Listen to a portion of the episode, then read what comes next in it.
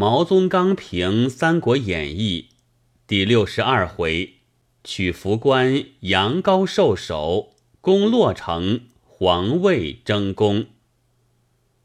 读前卷而见孙与刘之相离，读此卷而见备与张之相恶。一取妹而一夺子，孙刘之所以离也；一吝粮而一毁书，张备之所以恶也。然孙刘之礼者可以复合，而张备之恶者不可复合。何也？张继迎备，则已有不能更拒之事；招之来而又欲挥之去，则手属两端，而信必齐矣。备既入川，则已有不能不取之事；入其境而不忍取其地，则进退维谷，而祸及身矣。总之，赵虎易而潜虎难，入险易而出险难耳。玄德出以徐州为家，而不夺之；操又夺之。既以荆州为家，而操争之，权又争之。为至于西川，则真为玄德之家矣。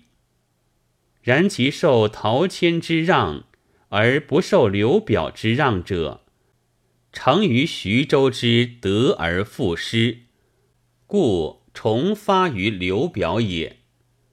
不夺同宗之经，而独夺同宗之义者，成于荆州之持而资义，故不得复重发于刘璋也。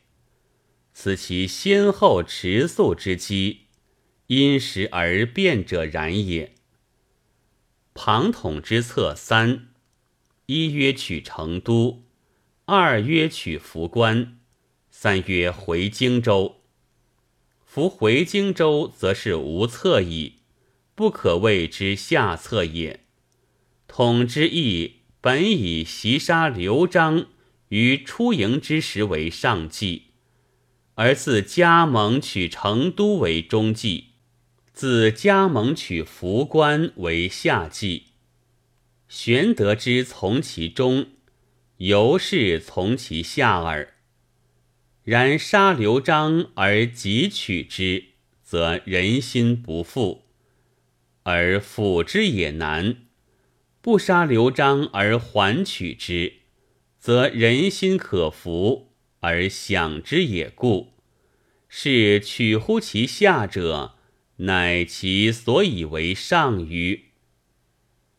关于张肃、张松，既有凯于兄弟之间也。一则卖主求荣而不告其兄，一则惧祸及己而不顾其弟。在同胞之兄弟且然，而况备与张之以同宗通仆者也。读书至此，谓之三叹。玄德其不用壮而善于用老者乎？急于取川者，壮往之谋也；缓于取川者，老成之算也。魏延以壮而败，黄忠以老而胜。老成则吉，壮往则凶。为将之道固然，将将者用兵之道何独不然？有以贤比为伏笔者，正当干戈争斗之时，忽有一子虚上人，如古木寒鸦，苍颜怪石，此急忙中之贤笔也。